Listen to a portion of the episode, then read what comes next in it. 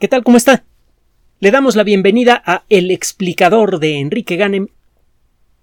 En las últimas décadas, en las últimas dos décadas para ser más precisos, las ciencias de la vida han avanzado en forma tan espectacular como lo hizo la ingeniería electrónica en la década de los 60 y 70. En un intervalo de tiempo muy breve, pasamos de la invención de los primeros chips al desarrollo de computadoras de escritorio tan poderosas como las mejores máquinas comerciales de la década anterior. Al final de ese, de ese intervalo de, de esa primera etapa de crecimiento exponencial, aparecieron las primeras computadoras lo suficientemente poderosas para servir de algo más que simple entretenimiento, eh, eh, manejo de textos y manejo de hojas electrónicas de cálculo, para convertirse en el corazón de negocios completos. Y además se establecieron las bases tecnológicas para el crecimiento posterior. Para finales de la década de los ochentas ya existían bien establecidas las técnicas que permitieron el desarrollo de los circuitos maravillosamente monstruosos de la década de los noventas. En un intervalo de tiempo muy breve, fue posible contar en casa y a bajo costo con una computadora tanto o más poderosa que las máquinas de cien mil dólares de poco tiempo antes, y con cerebros capaces de realizar casi tantas operaciones aritméticas por segundo como las primeras supercomputadoras comerciales.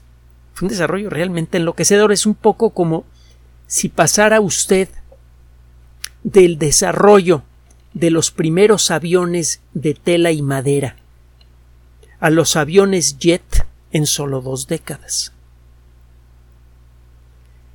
Algo parecido está pasando con las ciencias de la vida.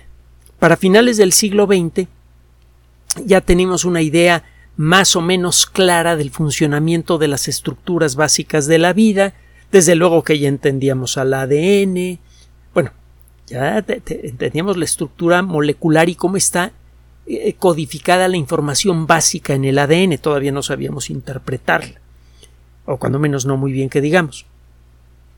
Podíamos interpretar los elementos individuales, pero el darle sentido al colectivo de la información del ADN escapaba con mucho a, la ciencia de finales del siglo XX. en la actualidad, y gracias a tecnología avanzada, no solamente estamos entendiendo mucho del código de la vida, sino que ya empezamos a hackearlo, ya empezamos a meterle mano a ese código para quitar cosas que no nos gustan o agregar cosas que nos gustaría ver en, en nuestro propio genoma, por ejemplo. Lo estamos haciendo en plantas, lo estamos haciendo en animales y estamos descubriendo en el camino un nuevo poder. Algo que no ocurre en ninguna otra disciplina científica.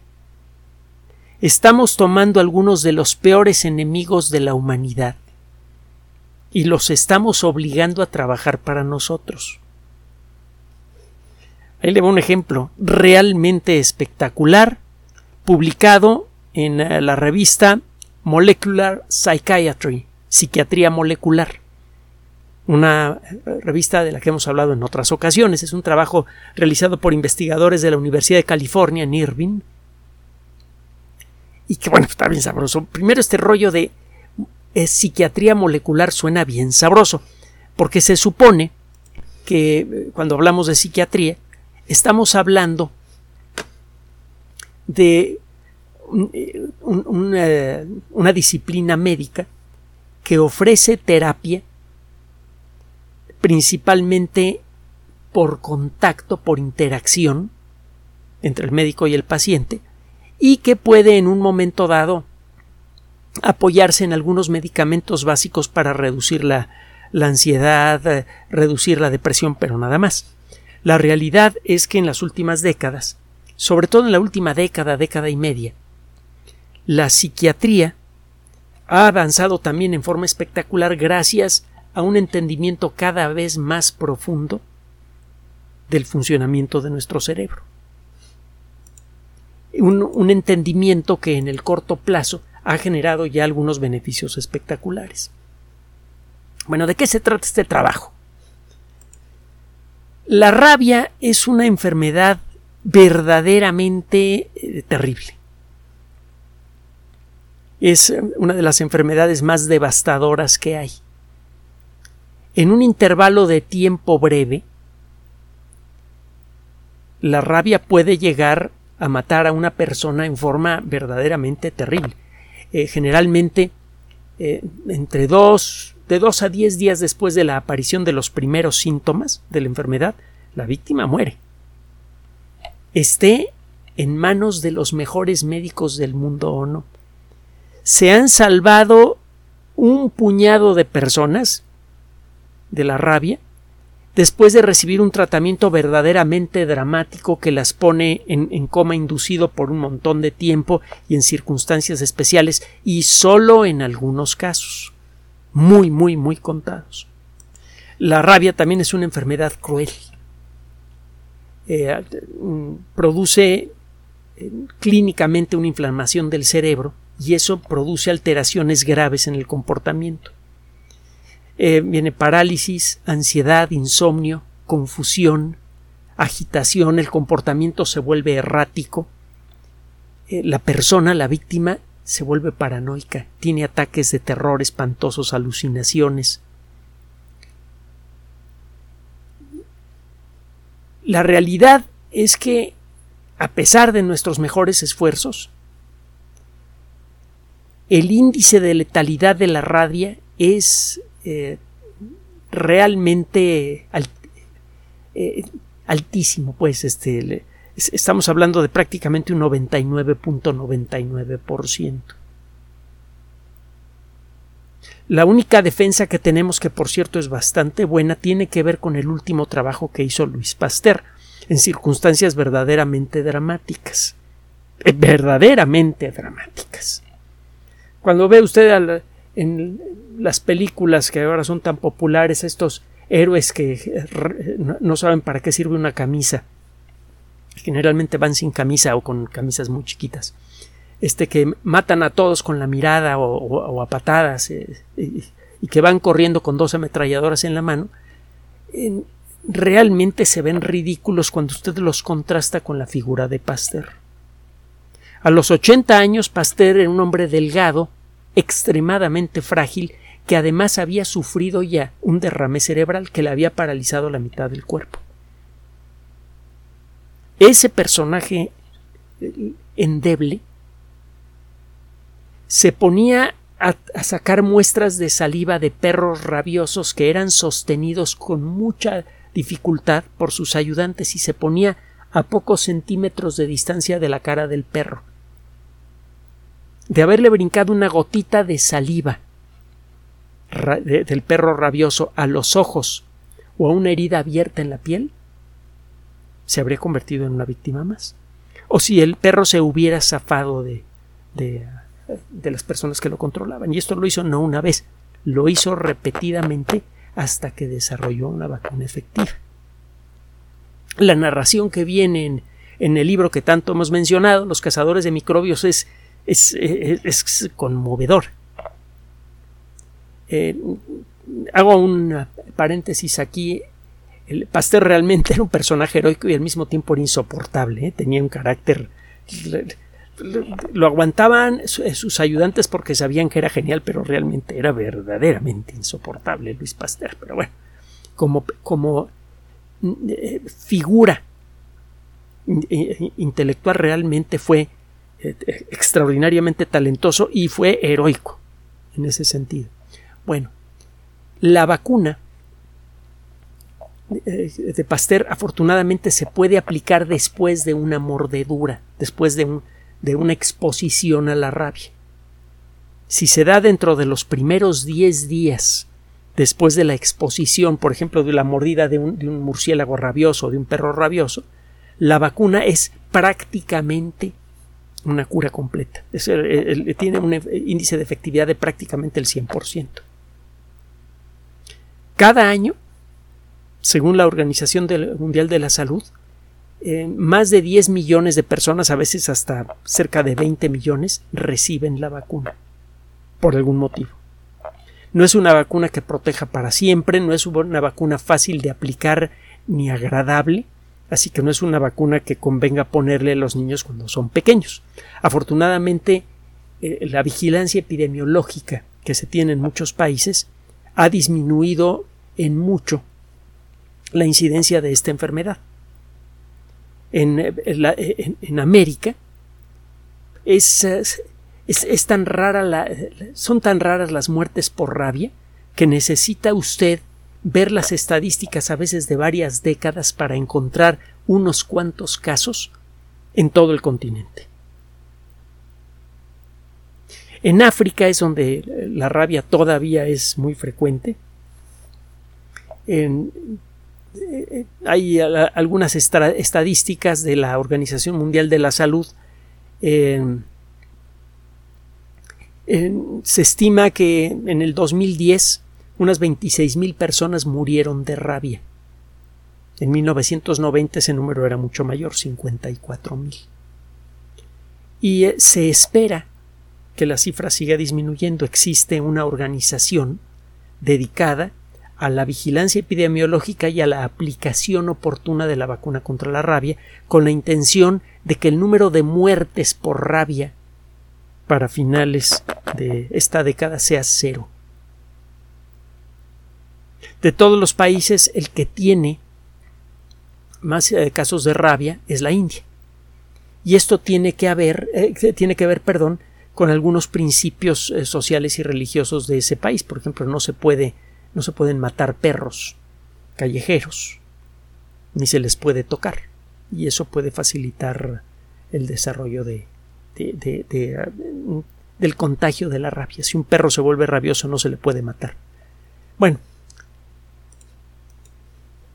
la rabia entonces, en pocas palabras, es una enfermedad terrible que no tiene tratamiento práctico el, único eh, tratamiento que ha llegado a funcionar en casos muy especiales es muy dramático y es tan peligroso que en ocasiones el tratamiento es el que ha matado al paciente y no la enfermedad.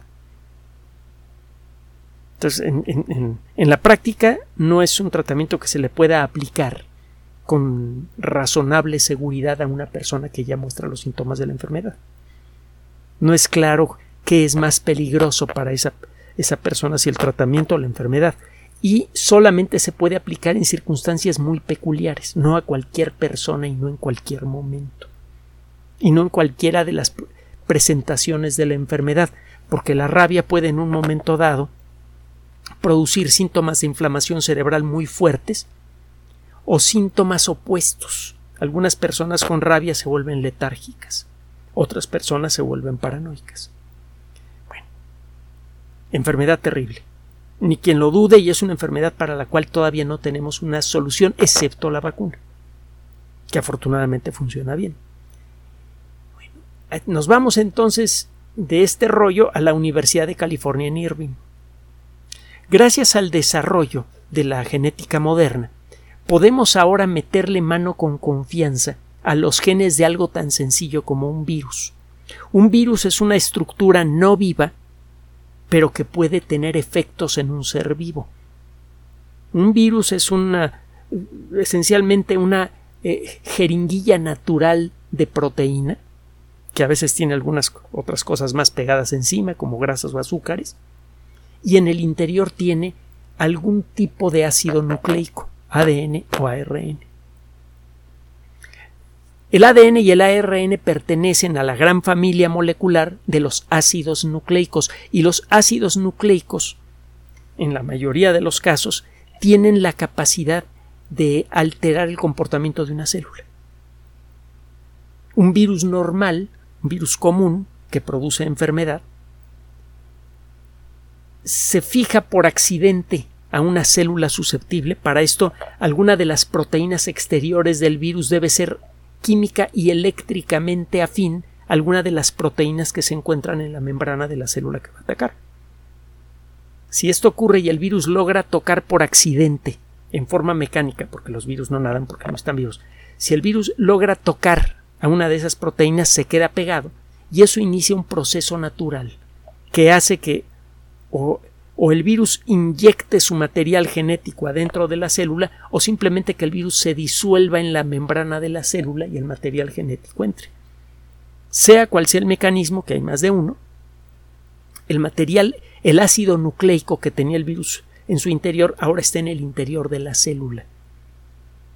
Y también hay varios caminos diferentes, pero a final de cuentas, ese material genético, por el camino que sea, acaba llegando al retículo endoplásmico, en donde instruye a la célula para ponerse a fabricar copias del virus. El retículo endoplásmico es la fábrica de proteínas de la célula. Está llena de unos robots moleculares que son los ribosomas. Los ribosomas no entienden lo que están haciendo, simplemente si les dan una secuencia de ARN mensajero con la estructura molecular apropiada, empiezan a leerlo y empiezan a construir una proteína con base en la información que viene allí. En un virus, la información le dice al a, a los trabajadores del retículo endoplásmico que fabriquen copias del virus. El proceso es bastante elaborado, se va fabricando por partes y luego las partes se autoensamblan y es un rollo. El caso es que la célula se vuelve una fábrica de virus. Un virus típico tiene unos cuantos genes. Hay virus que tienen 8, 10, 15 genes. Incluso algunos virus muy peligrosos como el de la gripe. Hay virus que tienen más, pero no muchos más. Un ser humano tiene más de 10.000 genes, en contraste. Gracias a la biocomputación, en muy muy buena medida gracias a la biocomputación. Eh, déjame decirle, por cierto, haciendo un paréntesis, que uno de los usos más intensos, uno de, de los eh, proyectos que exige más de una supercomputadora es el de explorar a fondo el funcionamiento de la maquinaria genética por medio de simulaciones. Si una simulación genética en una supercomputadora puede ser más demandante para la supercomputadora, que una simulación del clima del planeta o que una simulación astronómica. ¿Quién lo diría? Hay gente que llegó a pensar que la computación y la biología no tenían nada que ver y ahora resulta que es la disciplina que originó la teoría del caos, una de las disciplinas que originó la teoría del caos, la biología, solamente se puede explorar a fondo con la ayuda de una computadora, la teoría del caos. Y por otro lado, las simulaciones genéticas son las que más demandan de una supercomputadora y por lo tanto son las que más demandan del investigador que las usa. Bueno, regresando al tema. Si usted eh, toma el conocimiento que hemos adquirido sobre el funcionamiento de los ácidos nucleicos y le agrega a usted la, la nueva destreza que nos permite cortar petrosos de ácidos nucleicos, quitarles lo que no nos gusta y ponerles lo que queramos. La nueva tecnología de edición genética que es mucho mejor que la anterior, me refiero a CRISPR-Cas y sus descendientes, usted de pronto encuentra que los virus se pueden convertir en herramientas genéticas poderosísimas. Tenga usted el caso del virus de la rabia. El virus de la rabia tiene proteínas en su superficie que le facilitan pegarse a las neuronas. Si esas proteínas le permitieran al virus de la rabia pegarse a células del sistema respiratorio, el virus de la rabia se volvería un virus como el de la gripe. No sé si más o menos letal, pero eh, tendría esos síntomas. Pero como el virus de la rabia ataca al sistema nervioso, y en particular a estructuras del sistema nervioso central, por eso su ataque es tan devastador. Se va directamente sobre la esencia de lo que somos. Independientemente de cuestiones religiosas, que ya sabe que aquí las, respetamos porque nadie, solamente una persona muy soberbia puede creer que tiene la verdad absoluta sobre cualquier cosa. Y nosotros sabemos, precisamente por ser científicos, que la verdad absoluta es algo que se escapa a cualquier persona o institución humana. dejando de lado eso, es claro que nuestra esencia está en el sistema nervioso. usted afecta al sistema nervioso y puede volver una persona loca, puede volverla paranoica, puede volverla verdaderamente, la, puede convertir en, una psicópata. Si una persona puede cambiar de esencia simplemente jugando con el sistema nervioso. Y eso lo sabemos desde hace mucho tiempo. Sabemos, por ejemplo, que los golpes muy fuertes pueden alterar el carácter, que ciertos medicamentos alteran el carácter, etc. Y a veces de manera permanente. Bueno, el virus de la rabia entonces por eso eh, tiene ese efecto tan devastador, ataca al sistema nervioso. Y hay muchos problemas con el sistema nervioso que todavía no entendemos ni de dónde vienen ni cómo operan. Por ejemplo, no entendemos a nivel molecular, en forma verdaderamente completa, cómo funciona el Alzheimer o el Parkinson. Para eso necesitaríamos poder marcar ciertas zonas adentro de las células del sistema nervioso, por ejemplo de un ratón, eh, al, que se le pueden inducir enfermedades del sistema nervioso idénticas a las nuestras, para luego poder detectar qué es lo que pasa en el cerebro de un ratón con Alzheimer, qué partes internas de la célula son las que se descomponen en un ratón que tiene Alzheimer. Para eso necesitaríamos encontrar la manera de marcar ciertas estructuras en el interior del ratón para luego ver, para luego poder comparar dos células de ratón, uno con un cerebro normal y otro con un cerebro de, con Alzheimer, para ver qué es lo que se está descomponiendo en el segundo caso. El caso es que las células son transparentes, no se puede ver fácilmente los límites entre una estructura y otra, y las técnicas que usamos para ver estas estructuras generalmente alteran a las estructuras que estamos eh, eh, viendo. Cuando usted tiñe el núcleo de una célula, cuando usted tiñe el, retículo endoplásmico, cuando usted tiñe distintas regiones de la célula, generalmente las afecta. Y normalmente estas estructuras dejan de funcionar. Sería muy interesante poder marcar ciertas zonas adentro de una célula del sistema nervioso de un ratón y que la célula permanezca viva para ver qué es lo que le va pasando a esa región. Si usted pudiera marcar, poner un contorno alrededor de ciertas estructuras en el interior de las células de un ratón con Alzheimer, usted podría ver qué le está pasando a esas estructuras en particular. Y eso podría dar la clave sobre lo que está pasando con el Alzheimer. Bueno, todavía eh, no podemos desde luego dilucidar a fondo el problema molecular del Alzheimer, pero ya podemos marcar zonas específicas adentro de una célula del sistema nervioso gracias al virus de la rabia. Resulta que estos investigadores están utilizando virus con pequeñas modificaciones genéticas con los que se consigue los siguientes virus de la rabia ese virus sabe atacar células del sistema nervioso.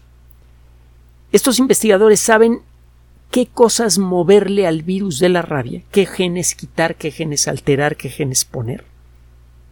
Y lo, lo detallan en su trabajo para conseguir que el virus se pegue a cualquier estructura interna de una célula del sistema nervioso.